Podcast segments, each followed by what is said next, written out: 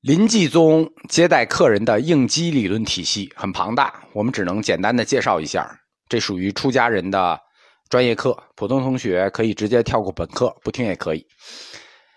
林继宗应激，它有一个总纲，这个总纲叫做三玄三要。在总纲下面是具体的操作，三种操作方式，叫三个四：四照用、四料简、四宾主。总纲是三全三要，三种操作是四照用、四料简、四宾主。在谈到临济宗应机的总纲前，易玄先给了一段主宾相见的总原则，就是我和客人相见得有一个总原则，要把握这个总原则。这个总原则可以说叫一个核心，几个基本点。他是这么说的：主客相见便有言语来往。应物现形，什么叫应物现形呢？这句话的意思就是说，主人和客人一见就会有呃语言之间的交流。所谓应物现形，就是我们应该根据不同的客人而呈现，就给客人呈现不同的面貌。那都怎么呈现呢？这是核心几个基本点，就是说如何呈现，或全体作用，或鸡犬喜怒，或现半身，或称狮子，或称象王。白话一下啊，应物现形，我们说了，根据不同的客人表现不同的面貌。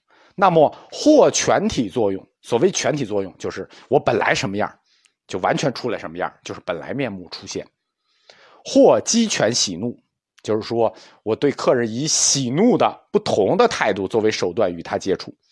或现半身，什么叫现半身呢？就是留有余地，不全部现出来，先半身留有余地。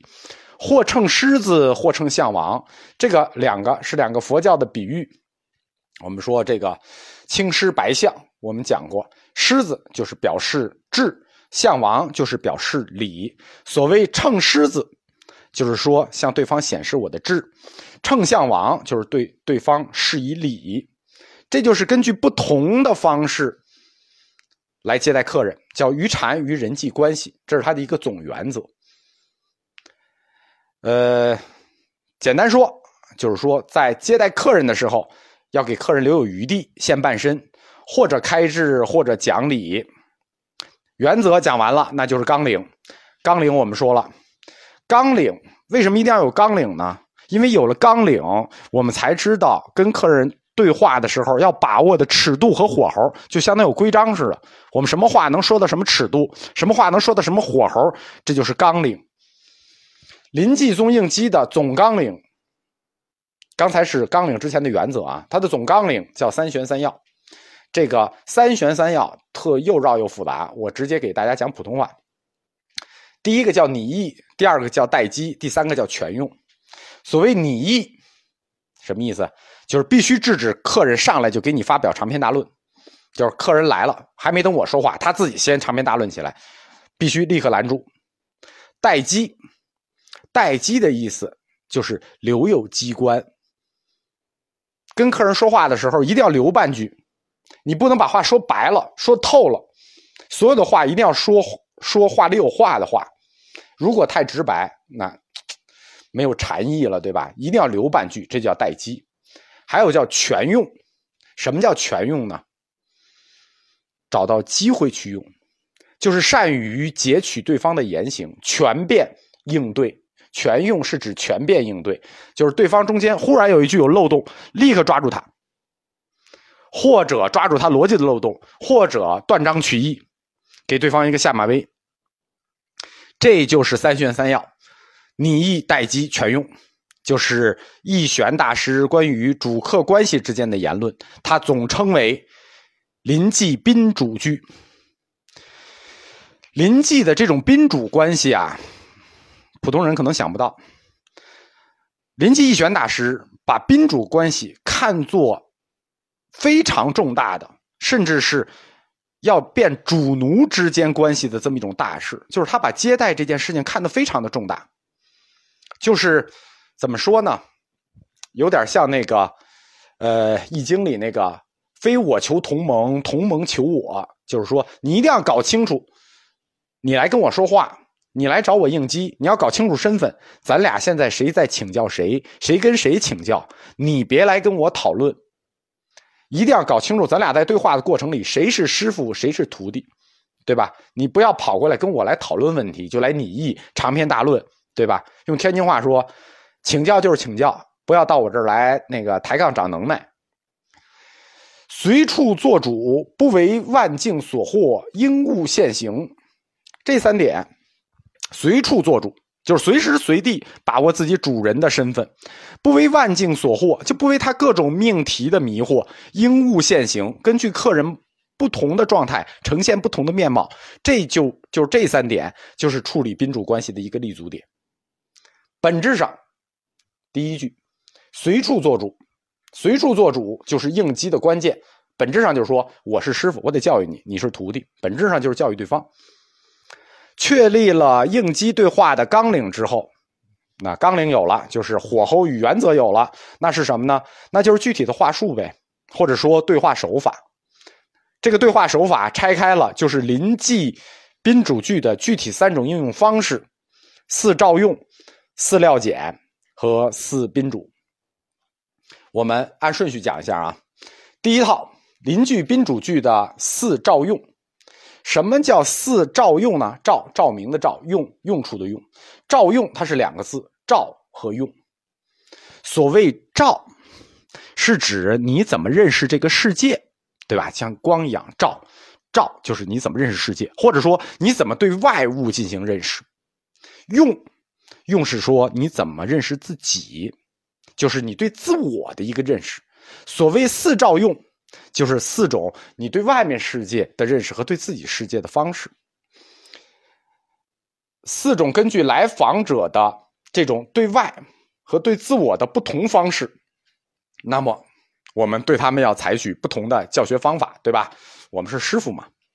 一玄说：“我有时先照后用，有时先用后照，有时照用同时，有时照用不同时。”简单说呢。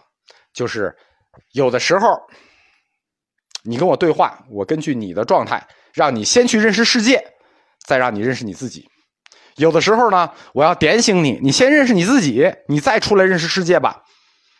有的时候呢，我要让你同时认识；有的时候呢，我让你分别认识。这就是所谓先照后用，照是看外面，用是看里面嘛。有时候先照后用，有时候先用后照，有时候同时，这就是四照用。这种先后认识的目的是什么呢？就是为什么要让你这么又看外头又看里头又同时看或者先后看呢？它的目的简单，就是大乘佛教所说的破人法我执。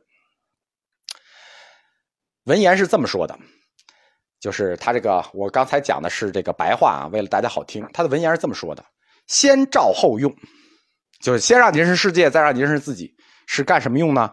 是以存人而破法执。所谓存人，就是存实；破法执，就是破境。存实破境。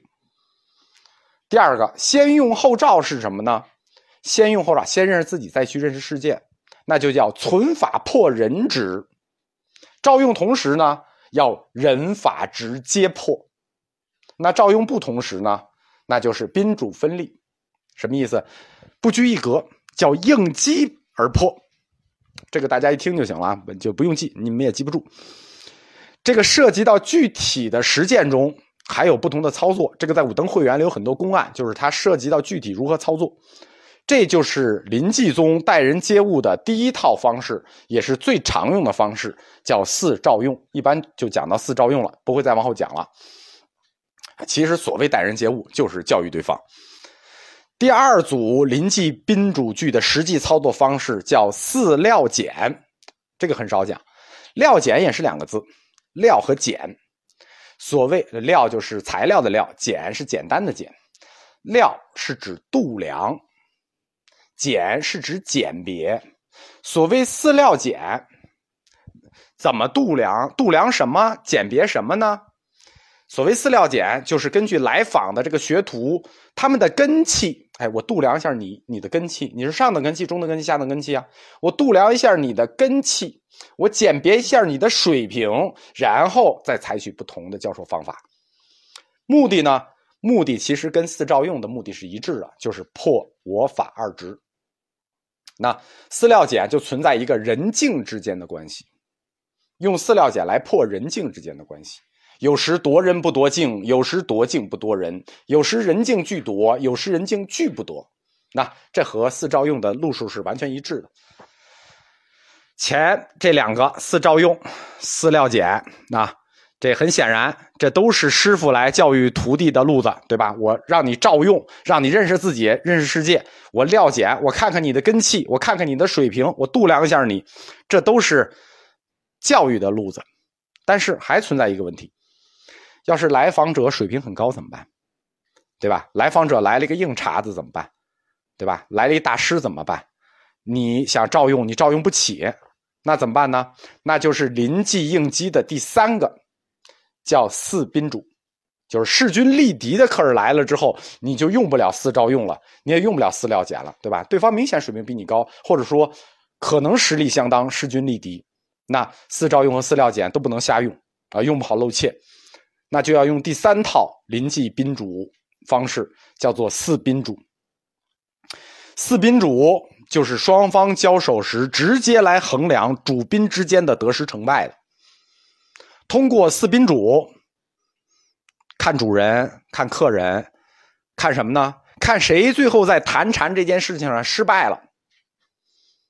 这就有点像所谓四宾主，就有点像这个电影里头的比内力，就文比，大家互相坐着，互相看了看几眼，然后说：“嗯，你败了啊。”差不多就这意思。四宾主叫做宾看主，主败；主看宾，参学者败；主看主，双方平手；兵看兵，双方双失败。什么意思呢？兵看主，主败。啊，其实这个具体的这个应用啊，武登会员里故事很多，大家可以具体看。我给大家解释一下，什么叫兵看主，主败；主看兵，兵败。什么叫看呢？简单，就是看透了。兵看主，主败；宾客人看透了主人，你当然主败了。主看宾，主看透了宾，看透了客人，当然是宾败了，对吧？那主看主呢？对吧？主看主这个事儿很很显然了哦，都是高手啊，那咱们平手吧，对吧？那双方平手。那宾看宾呢？就是互相一看哦。咱俩都挺怂的，对吧？那我们就双失败吧。这就是临济四宾主，那就主看主平手，宾看宾双失败。那临济宾主句，它就表现出来禅宗五家七宗时代以后开始的一种内部斗争的特殊方式。它的寓意呢，非常的隐晦，也难以让人用常理来揣度。而且这是一种很独特的文斗方式，在这种文斗方式里呢，也贯穿着江西禅的一种根本精神，就是我们互相，啊，互相这么语言斗一斗。这种语言斗一斗呢，目的是要打破一切精神枷锁。我们说四料简里嘛，夺人不夺境，破的就是人法我执，要做无求人，自由人。而且，它也体现出江西禅的一种自尊心。我们来吃饭，也不是白吃的，我是来求学，我不是来要饭的，对吧？我不是委内瑞拉过来要饭吃，我是来求学，来请你指点一下。你指点我满意了，那我来吃点饭。你要是觉得不满意，那我可以不吃。尽管这些禅僧在流浪的过程里。都已经需要乞食负斋来维持生计了，但是也保持着禅僧的这种自尊心和这种硬气，对吧？我们是愿赌服输，赢了我们吃，输了我们就饿着。林继宗一选，他继承了江西禅自马祖、百丈、黄波以来的一贯宗风，重视独创，反对因袭守旧的这种。传统就是在理论上，他们反对因袭守旧。简单的说，一个无心的理论，你看每一代大师都要解出自己的特色来。无心要解释出平常心，要解释出无私，要解出息虑。每一代大师，你必须有自己的体悟。这就是江西禅的学风，对吧？江西禅的特点是我们不说我师傅是谁谁谁，我是哪个学校毕业的，我学的理论是什么？江西禅出身的大禅师，一般都是说我们的师祖是如来佛，我理解的佛理是什么什么什么，要的就是这份自信，这就是江西禅的自信。一玄大师临终最后说嘛：“我愿做一棵大树，与天下人乘凉去。”尾山灵佑曾经评论说，林济义玄和他师傅黄渤西运之间的关系，我们说因为。义玄经常给灵佑啊、西运呐、会济啊，他们之间送信。这个我们也不能说大师背后传小话啊，就是背后评价他一下，说见与师齐，见师半德，见过于师，方肯传授。就是说临济宗呢，我收徒弟，见与师齐，见师半德。如果我收的徒弟水平跟我一样，我觉得。那将来见师半德，也顶多就传我一半的法。见过于师，方肯传授。就说我觉得我这个徒弟见识已经超过我了，资质已经超过我了，那我才能收徒弟，才配做我的徒弟，才能担起弘法的责任来。所以临济宗收徒呢，非常看资质和天赋。你如果就是师傅觉得。你这徒弟，哎呀，跟我水平差不多啊，资质差不多，将来能到我的高度，那我就不要了，因为我觉得你能到我的高度，你实际最多到我一半。临济宗这种要求一代高于一代，徒弟高于师傅的精神，是禅宗中为什么最后唯有林济宗得以长存的重要因素。可以说，林济宗的这种师徒关系，在整个中国文化里。就中国文化的师徒关系里，是属于相当反传统的。中国的师徒关系一般是徒弟找师傅，徒弟找了师傅，跟杨露禅似的啊，迎门立雪，师傅传授，最后还要讲留一手。但林济宗不是，林济宗是师傅找徒弟，不光不留一手，还得专找超过自己的学生。这种例子很多啊。后来最有名的就是明末清初的那个密云圆悟和汉乐法藏师徒。临济义玄死后不久呢，所在的河北省就掀起了这个军阀割据，一直到五代十国，延续到五代十国末期，河北都是全国遭受迫害最严重的地区。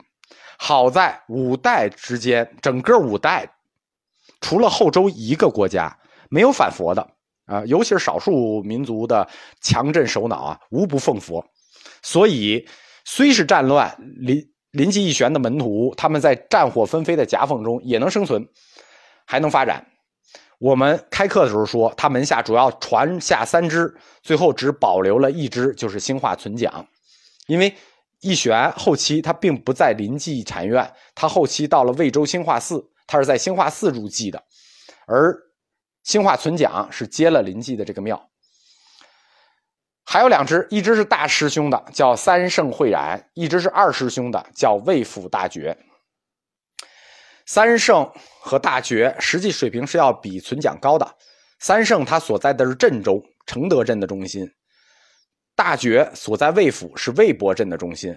但是这两个镇在公元九世纪八十年代的末期，九世纪八十年代的末期啊，他们长期原来是个同盟关系，遭到了破坏。分别被两个相相敌对的军阀所控制，就是朱全忠和李克用。那保持了一百五十年、近二百年的一个和平稳定地区，变成了梁晋两家争夺的一个主战场。那这一段时间就是后梁先建国，然后后唐又取代，中间从公元九零七年到公元九二三年，这个河北这个地区一直在战乱。所以，临济义玄的两个弟子，大弟子三圣慧然，二弟子魏府大觉，就都死于这个战乱的年代了，仅存下兴化存讲这一支。兴化存讲，包括他的弟子，在临济宗都属于过渡的一代。他死于唐庄宗同光年间，大概公元九百二十三年左右。临济宗的兴化存讲存世的阶段呢，是中国历史上灾难最深重的这个时间，而且他待的这个地方也是灾难最深重的地方，因此他也没有系统的禅理论留下来。因为我们说了啊，这个在他上面有水平比他高的大师兄三圣、二师兄大觉，那都都死于战乱了，那只剩他了。所以兴化存讲说：“我于三圣师兄处学了一个临济宾主句，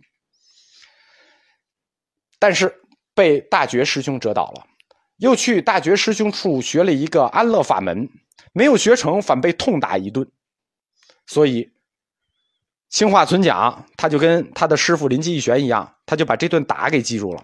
所以《传灯录》里说：“基于棒下学得林济先师于黄渤处吃棒的道理。”所以自存讲以后，当头棒喝就成了林济宗主要的禅化方式。那到兴化存讲，我们说他已经是过渡的一代了，这是林济宗。一玄出来，宗师出来，下一代有的时候完全是看命。他的弟子过渡了一代，到他的弟子的弟子，就是存讲的四法弟子，那就更加过渡了。那个到过渡的边缘了，就是汝州的南苑慧雍。到临济的第三代的时候，临济宗的中心就从河北省迁到了河南省。那。一个非常过度的南苑慧雍，大家完全就记不住。但是他的弟子很有名，风池延昭，就是他到了河南临鲁的风穴山。风穴延昭或者说风池延昭就在风穴山聚图大振诸方。林继宗在五家七宗中第一代崛起就讲完了，马上我们就要进入五家七宗的。下一个宗派曹洞宗，但是林济也从河北省的正定移到了河南省的汝州，成为五代到宋初期间林济宗的一个大本营，等待到宋中期和云门宗同时再次复兴。